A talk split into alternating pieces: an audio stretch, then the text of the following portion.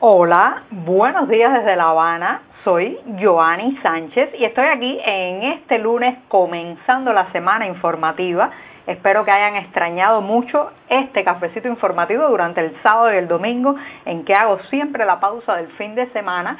Y la jornada hoy ha amanecido eh, nublada, muy húmeda, pero cálida aquí en la capital cubana, así que voy a abrir de par en par esta ventana 14, no solamente para que entre la brisa, el fresco, el viento informativo, sino también para invitarlos a todos ustedes a que se asomen junto a mí a los temas y las noticias más importantes de este 27 de julio de 2020, aquí en Cuba. Como mismo está empezando la semana informativa, también, también se nos está acabando el mes, así que esto merece un buen cafecito. Voy a irme sirviendo para que se refresque que todavía está muy caliente y mientras se enfría un poco el café, les voy contando los titulares o los temas que voy a tocar hoy. Voy a comenzar con una noticia judicial. Sí, la enfermera que vacunó a la niña Paloma Domínguez, que lamentablemente falleció el año pasado, será juzgada ante los tribunales en agosto próximo. Y ya les daré los detalles de este juicio, el contexto y sobre todo los antecedentes. Dicho esto, eh, en un segundo momento haré una reflexión muy personal, a partir de algunas cuestiones, temas y debates que se han suscitado en los últimos días en las redes sociales y eh, la, la reflexión va tratando de responder la pregunta de si líderes o ciudadanos. Bueno, ya saben que es un tema bastante complejo y candente.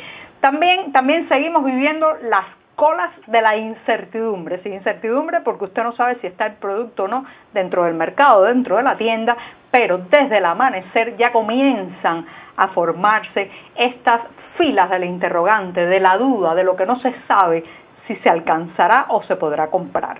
Y en un último momento diré adiós a un poeta que ha fallecido este fin de semana, Sinfredo Ariel, con sus propias palabras y me despediré con algunos versos de este poeta. Dicho esto, presentados los titulares, bueno, pues voy a pasar al gran momento para mí del día que es darme el primer sorbito de café. Cuando se comienza la semana informativa es muy, muy necesario.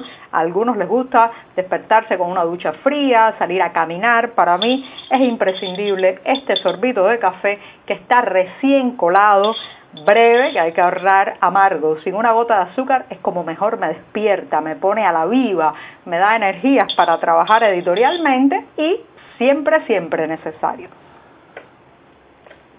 Después de este primer sorbito delicioso, de verdad, caliente todavía, pero ya no está echando humo, les recomiendo que pueden ampliar la mayoría de estos temas y muchas de estas noticias en las páginas del diario digital 14ymedio.com que hacemos un grupo de editores, periodistas, reporteros, colaboradores y también con la ayuda de muchos lectores que nos hacen llegar información, nos dan algún tipo de noticia para después buscar más detalles y sobre todo nos apoyan con sus palabras de ánimo y también con sus críticas. Bienvenida a las críticas también sobre nuestro medio. Dicho esto, me voy a la primera cuestión del día que ya les adelantaba, es una noticia eh, sobre el juicio, el juicio contra una enfermera, la enfermera que vacunó a la niña Paloma Domínguez Caballero saben que esto fue un triste y lamentable incidente. Después de la vacuna, que parece estar, haber estado en mal estado, la pequeña falleció. era una niña de solo un año y falleció el pasado 9 de octubre.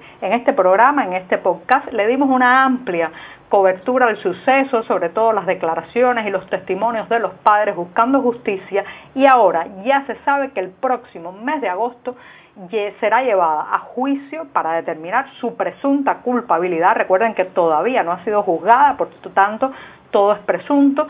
Eh, la enfermera que vacunó a Paloma Domínguez y bueno, pues esta vista oral ocurrirá en el Tribunal Provincial de La Habana. Hasta ahí la noticia, los padres lamentablemente no podrán estar presentes porque se encuentran en estos momentos en México, pero sí estará la familia, los abuelos, amigos también de los padres tratarán de entrar al tribunal ese día. Ahora bien, aunque no hay muchos precedentes ni antecedentes de eh, personal sanitario que en Cuba haya terminado en los tribunales por una presunta negligencia médica, normalmente este tipo de casos no pasa de una denuncia a nivel del Ministerio de Salud Pública, porque claro está, las autoridades del sector tapan mucho, tapan mucho eh, eh, los errores, las negligencias que puedan cometerse en los hospitales de, de la isla, en parte porque quieren crear esa imagen de un sistema de salud pública perfecto, infalible,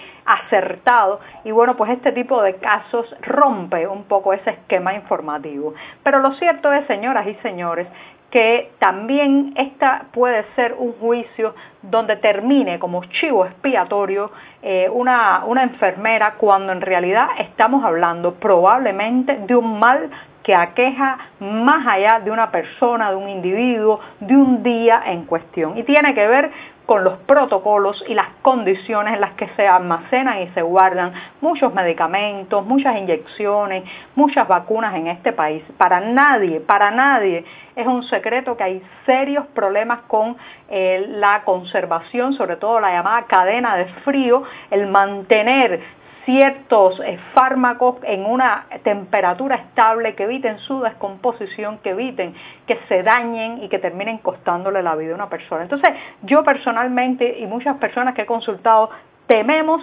que al final esta enfermera pague por algo que puede ir mucho más allá, hundir sus tentáculos en el sistema de salud pública cubano y tiene que ver con las, eh, los elementos, la infraestructura de conservación de medicamentos que tienen esas personas a mano en policlínicos, en consultorios del médico de la familia y hasta en respetables hospitales del país o principales hospitales del país. De manera que el juicio, reitero, será el próximo mes de agosto. Hay que estar pendientes porque esto, además de que crea un precedente interesante, puede, puede abrir la caja de Pandora de cuestionar la eh, infraestructura y eh, los elementos con los que cuenta el personal sanitario para realmente conservar en buen estado un medicamento, en este caso una vacuna. Así que estemos atentos.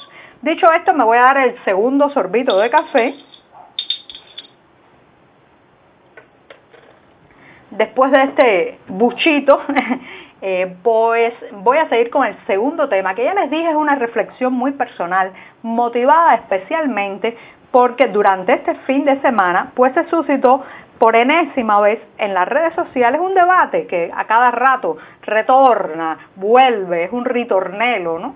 Que vuelve a nuestras vidas sobre quién va a ser el próximo presidente de Cuba, o al menos el presidente de la Cuba democrática. Esto yo lo he escuchado muchas veces y siempre que oigo esas especulaciones, nombres, supuestas encuestas, unas especies de votaciones virtuales sobre cuál será la persona que va a dirigir nuestro país, siempre me parece un ejercicio estéril y he dicho que eh, no estamos buscando líderes, sino ciudadanos. Si cada uno de nosotros al despertarse se compromete a comportarse como un ciudadano, un ciudadano que exige, un ciudadano que cumple la ley, pero también que exige que se cumpla para él, un ciudadano que cree que no hay nadie por encima de la legislación, un ciudadano que reclama, que denuncia, que alza su voz, que no se quede impávido, tranquilo, callado, mudo ante el poder, bueno, yo creo que ahí podría empezar a cambiar mucho más la situación, mucho más las cosas y la situación en Cuba que estar haciendo, reitero, el ejercicio estéril ahora mismo de quién va a ser el rostro